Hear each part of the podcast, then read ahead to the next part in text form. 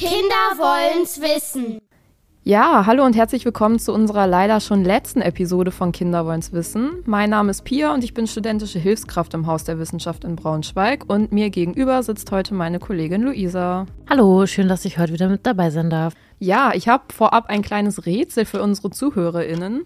Du kannst mich weder sehen noch anfassen, du kannst mich messen, du kannst mich auch lesen oder verschlafen. Mich gab es schon gestern, mich gibt es heute und mich wird es auch in Zukunft noch geben. Was bin ich? Puh, gar nicht so einfach, aber dröseln wir den letzten Satz einmal auf. Wenn es dich gestern schon gab, es dich heute gibt und es dich auch in Zukunft noch geben wird, dann sind das die drei Zeitformen. Vergangenheit, Gegenwart und Zukunft. Wenn ich dich dann auch noch verschlafen und messen kann, dann kannst du nur die Zeit sein. Ja, ganz richtig. In unserer letzten Episode beschäftigen wir uns nämlich mit der Zeit. Ein, wie ich finde, ziemlich komplexes und auch sehr schwieriges Thema. Denn was ist schon Zeit? Ja, das finde ich auch. Eine Schulstunde hat eine gefühlte Ewigkeit gedauert. Wenn ich mich dann aber nachmittags mit meinen Freunden getroffen habe, verging die Zeit immer wie im Flug und drei Stunden waren gefühlt nach 30 Minuten schon vorbei. Ja, und das ist doch eigentlich total seltsam, denn 60 Minuten sind immerhin 60 Minuten und die vergehen doch eigentlich immer gleich schnell.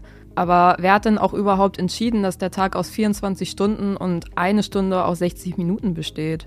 Genau mit dieser und vielen weiteren spannenden Fragen zum Thema Zeit haben unsere Kinderreporter den Physiker Dr. Michael Katzdam in der Physikalisch-Technischen Bundesanstalt in Braunschweig besucht, der uns nun alles zum Thema Zeit erklären wird.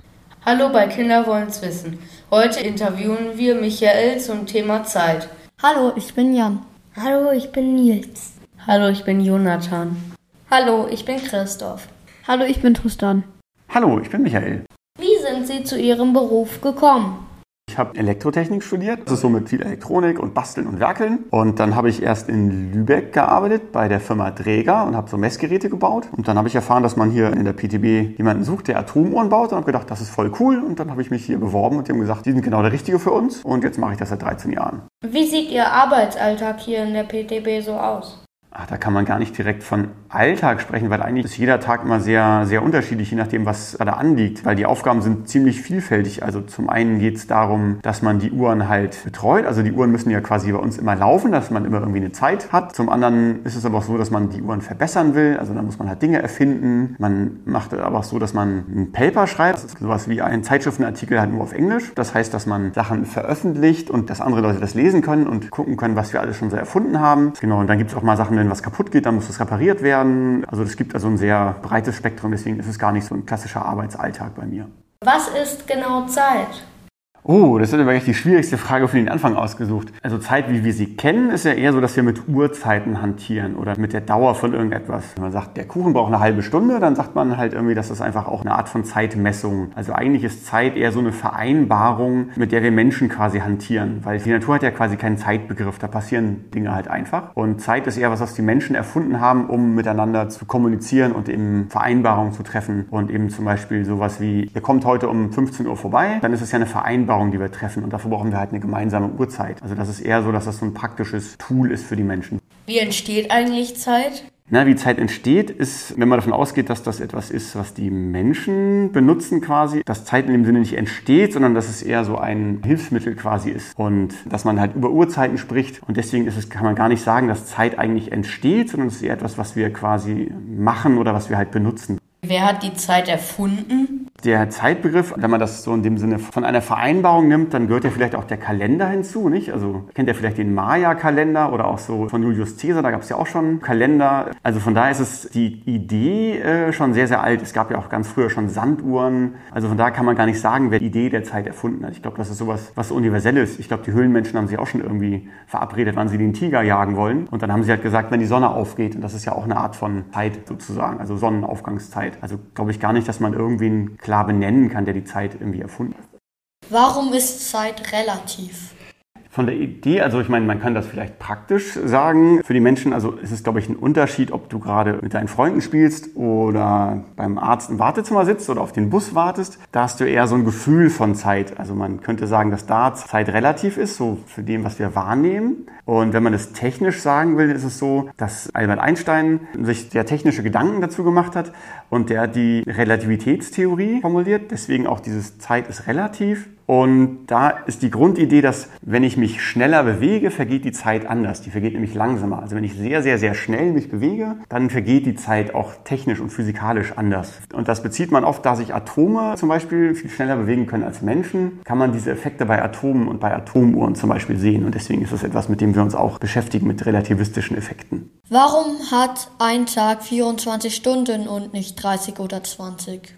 Ja, das ist ja auch so eine Vereinbarungssache. Also ich glaube, die Idee ist ja so ein bisschen, diese Sekunde ist ja ungefähr so der Herzschlag. Also wenn man in Ruhe ist, ne, dann hat man so 60 Schläge pro Minute. Das heißt also, das ist so ein Takt, der gut zum Menschen, sag ich mal, irgendwie passt. Und dann hat man sich damals halt überlegt, dass man mit der Zahl 60, die kann man durch ganz viele Zahlen teilen. Damit ist ja viel leichter irgendwie zu rechnen mit der Zahl 60. Und die 24 gehört quasi auch zu diesem Zahlenspektrum, mit dem man halt gut irgendwie teilen kann. Die kann man halbieren, die kann man dritteln, die kann man vierteln, die kann man sechsteln, die kann man achteln. Das heißt also, das ist ist viel praktischer, als wenn man zum Beispiel die Zahl 10 nehmen würde. Die kann man halt irgendwie halbieren und das war es dann auch schon.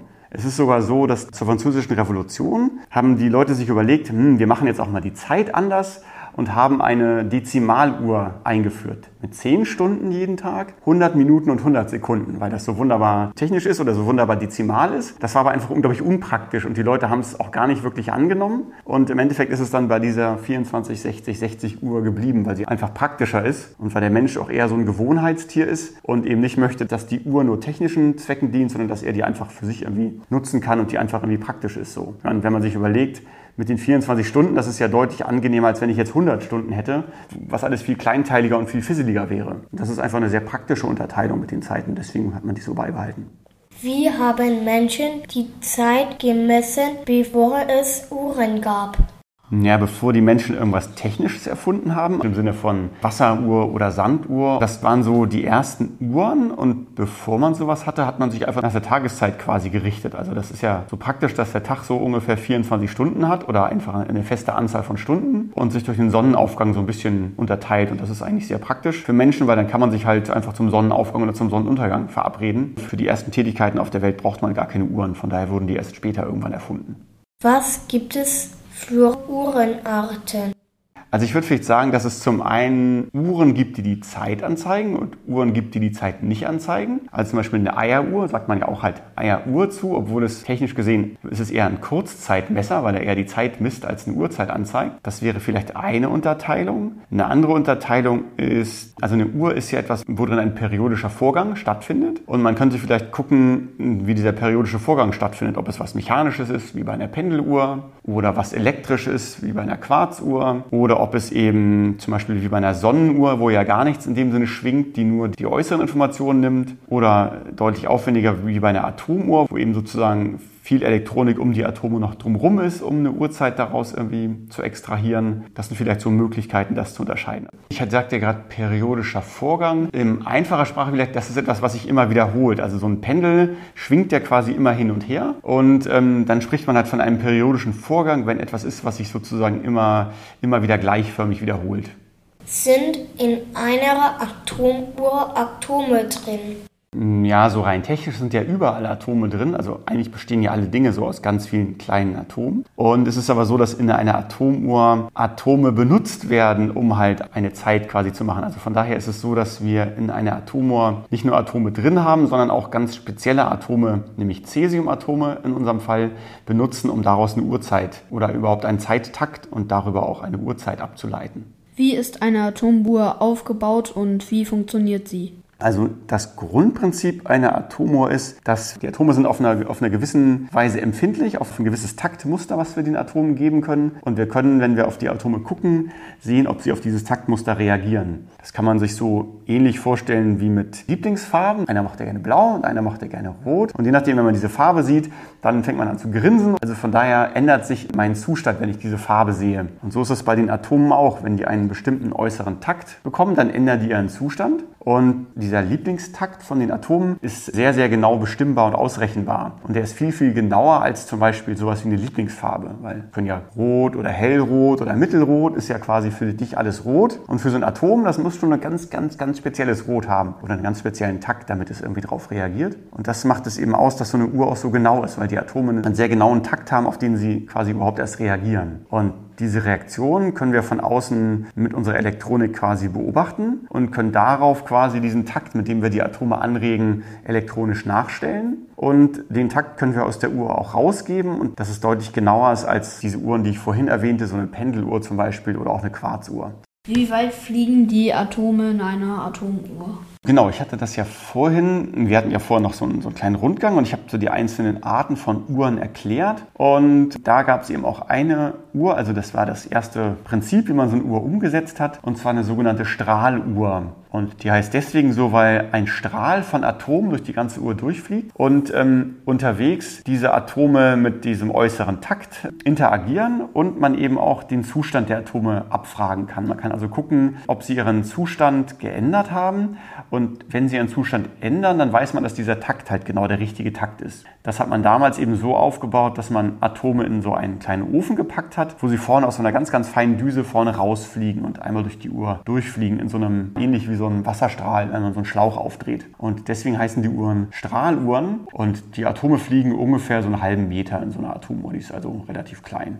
Sind das die einzigen Atomuhren hier in Niedersachsen? Hm, ja, das kommt ein bisschen darauf an, wie man Atomuhr definiert. Von der Grundidee ist es ja so, dass eine Atomuhr so eine atomare Eigenschaft ausnutzt, um halt einen Takt oder eine Uhrzeit zu generieren. Und es gibt eben diese großen Atomuhren, die, die arbeiten mit Cäsium. Und man kann aber auch Uhren bauen, die mit Rubidium funktionieren als Atom. Und die sind deutlich kleiner. Die sind vielleicht so groß wie zwei, drei Handys, die man aufeinander stapelt. Sind aber auch nicht ganz so genau. Die werden aber zum Beispiel eingesetzt in Funkmasten. Also in jedem Handymast ist eine kleine Atomuhr drin, die mit Rubidium arbeitet. Und die braucht braucht man, wenn du jetzt unterwegs bist und dein Handy von einem Funkmast zum nächsten weitergereicht wird, müssen beide Funkmasten den gleichen Takt haben, weil die sonst durcheinander kommen, wenn dein Handy auf einmal andere Takte und andere Uhrzeiten von dem anderen Funkmast bekommt. Und deswegen hat jeder Funkmast so eine kleine Atomuhr an Bord, die halt mit Rubidium funktioniert und deutlich simpler aufgebaut ist als unsere Uhren. Also von daher sind die einzigen sehr, sehr genauen Atomuhren, aber es gibt in Niedersachsen bestimmt ein paar tausend Atomuhren, die in jedem Funkmast nämlich rumhängen. Vielen Dank für das Interview und dass Sie sich die Zeit genommen haben. Tschüss. Tschüss. Ja, total spannend, über was sich alles unterhalten wurde, denn Zeit ist einfach da, aber so genau habe ich mir über die Relativität von Zeit oder warum ein Tag genau 24 Stunden hat, noch nie Gedanken gemacht. Ich auch nicht, aber das zeigt mal wieder, dass es sich lohnt, bei solchen Themen einfach mal genauer nachzuforschen. Ja, auf jeden Fall. Und wie Albert Einstein schon so schön gesagt hat, ich habe keine besondere Begabung, sondern bin nur leidenschaftlich neugierig. Wir hoffen, euch hat diese Episode gefallen und ihr hattet genauso viel Spaß bei Kinder wollen's wissen wie wir. Hoffentlich konnten wir eure Neugier etwas stillen und wer weiß, vielleicht hören wir uns ja schon ganz bald einmal wieder. Bis dahin, tschüss. Tschüss. Und falls ihr Anregungen oder Fragen habt, schreibt uns gerne eine Mail an info@hausderwissenschaft.org oder schreibt uns eine Nachricht auf Instagram unter @hausderwissenschaft. Kinder wollen's wissen ist ein Projekt vom Haus der Wissenschaft Braunschweig im Rahmen des Wissenschaftsjahres 2022 nachgefragt und wird gefördert vom Bundesministerium für Bildung und Forschung.